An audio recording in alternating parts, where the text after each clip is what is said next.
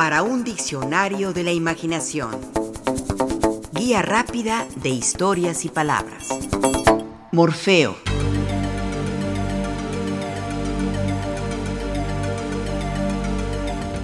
Sabemos que en la mitología griega, Morfeo es el dios de los sueños. Su nombre y su presencia perduran en nuestros días, sobre todo en términos de sus dominios, que son el dormir y el soñar. Si bien es uno de los dioses menores de la mitología griega, su importancia es mayúscula. Sin él no tendríamos a Freud, que hizo tanto por develar la mecánica inconsciente y significativa de los sueños.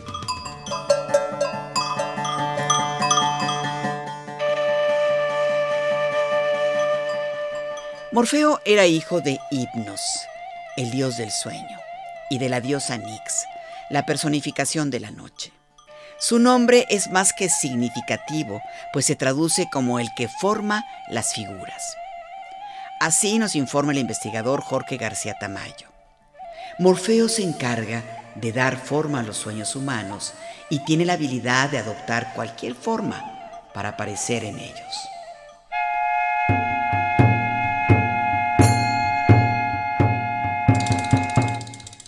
Ya lo dijo Shakespeare, estamos hechos de la misma materia que los sueños. Y todo gracias a Morfeo, el encargado de hacernos soñar. Él le daba sus sueños a los dioses, pero también a los mortales. Seguía las órdenes de Zeus, quien le ordenaba lo que los demás debían soñar. Por ejemplo, en la Ilíada, Homero lo describe como Óniro, o el ensueño, encargado por Zeus de mandar mensajes a través de los sueños. Le ordena, anda, ve, pernicioso ensueño, encamínate a las veleras naves aqueas, introdúcete en la tienda de Agamenón, Átrida, y dile cuidadosamente lo que voy a encargarte.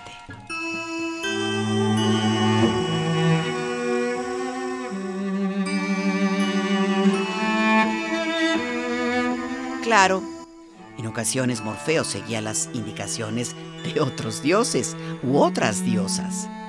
Tal fue el caso de esa historia, muy cargada de amor eterno, entre Seix y Alcíone. Los dos eran pareja, eran nobles y estaban perdidamente enamorados uno del otro. Seix estaba casado con Alcíone.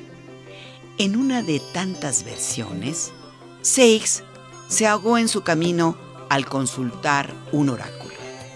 Alcíone quedó esperándolo, cada vez más triste y angustiada porque su ausencia se prolongaba. Temía lo peor, pero seguía esperanzada por su regreso.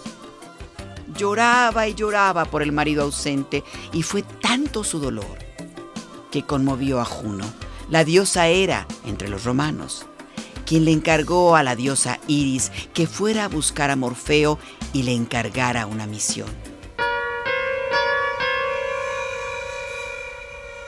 Esa misión consistía en que Morfeo se introdujera en los sueños de Alcíone y mediante un sueño le hiciera saber lo sucedido a su amado.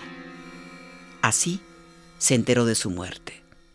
Fue tanta su pena que Seix, en su desesperación, se arrojó al mar, donde murió. La muerte de ambos conmovió a los dioses, quienes convirtieron a esa amorosa pareja en alciones, una especie de ave que se alimenta de pescados y que se zambulle en el mar para obtener su comida.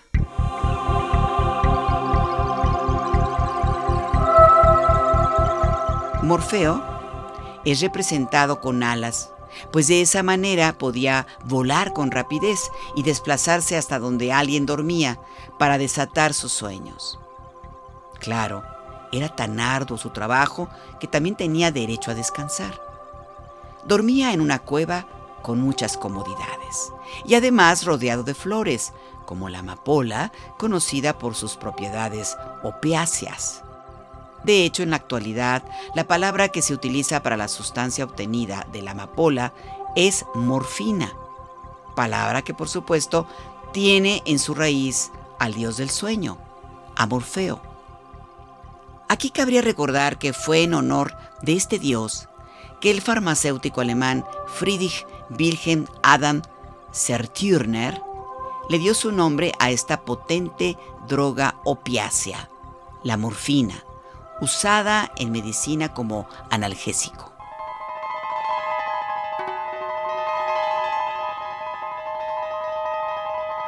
Morfeo era hermano de los oniros, criaturas de la noche que se contaban por miles y que, según Homero, vivían en una cueva junto al mar. Algunos autores los describían como criaturas demoníacas y terribles, de negras alas. En realidad no se sabe mucho de esos miles de oniros, pero sí de tres de ellos. El primero y más importante, Morfeo, del que ya hemos hablado. Pero tenía dos hermanos que también ofrecían lo suyo en eso del soñar.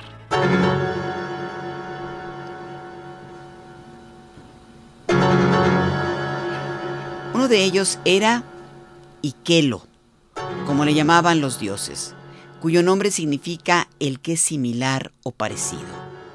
Este Oniro era bastante inocuo con las divinidades. No sucedía así con los simples mortales, ante quienes Ikelo se aparecía con otro nombre, el de Fobetor, cuyo significado era el que asusta. Este Fobetor se aparecía en los sueños con forma de serpiente, de pájaro o de algún animal con carácter ominoso o peligroso, y se le consideraba el portador de las pesadillas. Como reitera Ovidio en sus Metamorfosis, otro de esos oniros se hace fiera, se hace pájaro, se hace de largo cuerpo serpiente. A él hícelo los altísimos, el mortal vulgo Fobetor le nombra.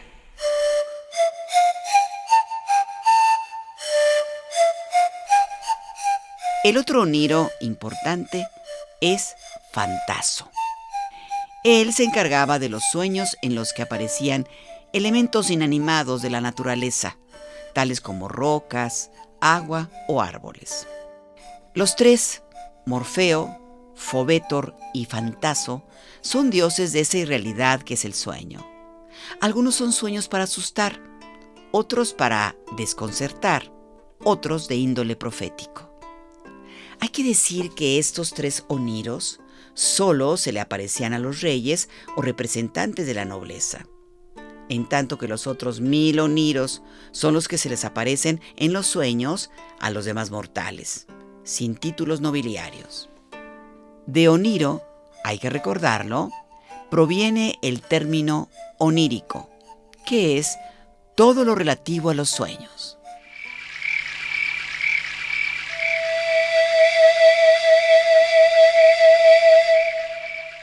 Onírico, así se titula este poema de Tomás Segovia, que en sí encierra algo de Morfeo, de Fobetor y de Fantaso. Despierto con su anzuelo imantado, me pesca el día desde el fondo de las corrientes perdidas donde estaba viviendo. Había un bosque submarino, mecido por oscuras marejadas. En su rincón más sombrío había una gruta. En la gruta había una mujer.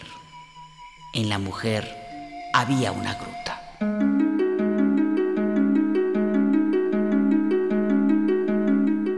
Y también esos tres grandes sonidos, liderados por Morfeo, aparecen en el poema El sueño de Jorge Luis Borges, cuyo comienzo dice así. Si el sueño fuera, como dicen, una tregua, un puro reposo de la mente, ¿por qué si te despiertan bruscamente sientes que te han robado una fortuna? Y que así termina con una pregunta. ¿Quién serás esta noche en el oscuro sueño del otro lado de su muro?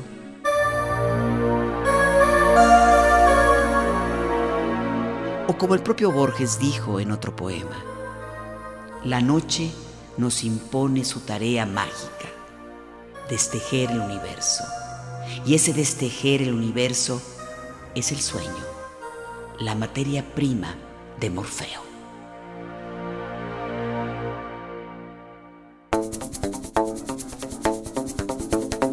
Participamos en este programa Juan Ramírez, Lourdes Mugenburg, María Eugenia Pulido, Mauricio Carrera y Pilar Muñoz.